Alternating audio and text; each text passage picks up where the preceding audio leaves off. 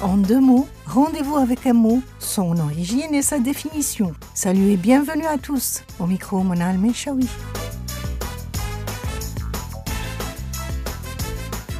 Le mot du jour sera Alzheimer. Le mot Alzheimer a pour origine un nom propre. Alois Alzheimer est le nom d'un psychiatre et neuropathologiste allemand.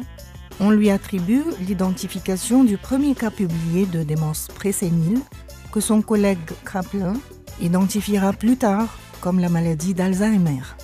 Le nom d'Alzheimer est désormais devenu synonyme d'oubli. En 1901, le neurologue Alois Alzheimer examine pour la première fois Auguste Dieter. Il remarqua que la patiente de 51 ans souffrait de troubles de mémoire, du langage et d'étranges symptômes, comme la désorientation et les hallucinations.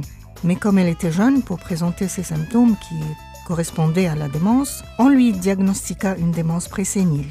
Elle est restée au sanatorium jusqu'à sa mort. Alois Alzheimer réussit plus tard à identifier des anomalies cérébrales qui deviendraient des déterminants de ce qui est devenu connu sous le nom de maladie d'Alzheimer.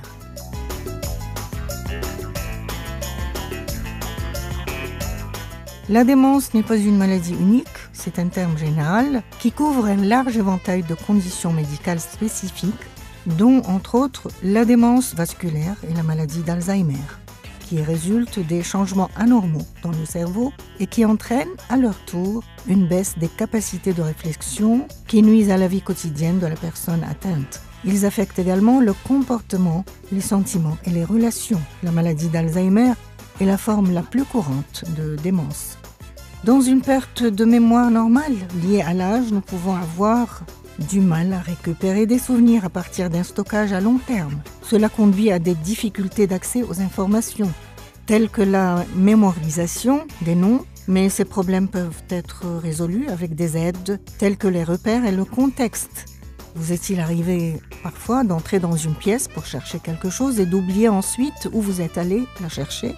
Beaucoup de gens craignent que cela puisse être un signe de la maladie d'Alzheimer. Dans la plupart des cas, cet épisode d'oubli reflète une perte de mémoire, une privation de sommeil, un stress ou un oubli normal lié à l'âge. Mais lorsque plus tard, vous ne vous souvenez plus de ce que vous êtes allé chercher dans la pièce, ou même de toute la scène d'entrée dans la pièce, l'apparition de la maladie d'Alzheimer peut être une possibilité réelle.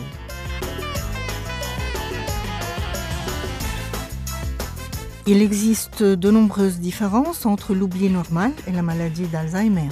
Dans le cas d'oubli normal, la mémoire s'améliore avec les indices et le contexte. Le vocabulaire et la compréhension des relations restent intacts. On reste capable de se souvenir de l'ordre des choses et de qui a dit quoi.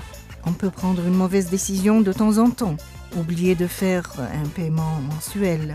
On n'est pas sûr d'aujourd'hui, mais capable de s'en souvenir plus tard on a parfois des difficultés à trouver un nouvel endroit en conduisant. Dans la maladie d'Alzheimer, le malade a une mauvaise mémoire récente, les repères et le contexte ne l'aident pas, il ne se souvient plus de l'ordre des choses et de qui a dit quoi. La répétition devient évidente, des intrusions dans la mémoire se produisent, il ne sait pas qu'il y a un problème de mémoire.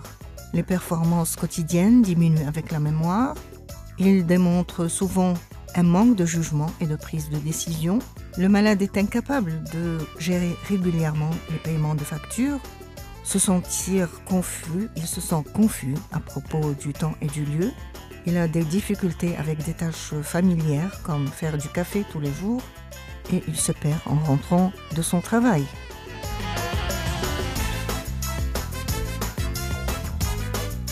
Du côté positif, soyez cependant assurés que les traitements s'améliorent toujours. Moins de personnes progressent maintenant des premiers stades vers la démence.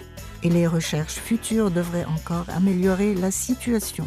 Les chercheurs pensent que certaines mesures peuvent aider à retarder la maladie d'Alzheimer, comme euh, je vous en ai choisi, comme l'exercice, il faut bouger, l'alimentation saine, le sommeil, il faut stimuler le cerveau et faire travailler la mémoire, faire des mots croisés ou jouer aux cartes et surtout lire régulièrement. Voilà, vous connaissez le sens et l'origine du mot Alzheimer.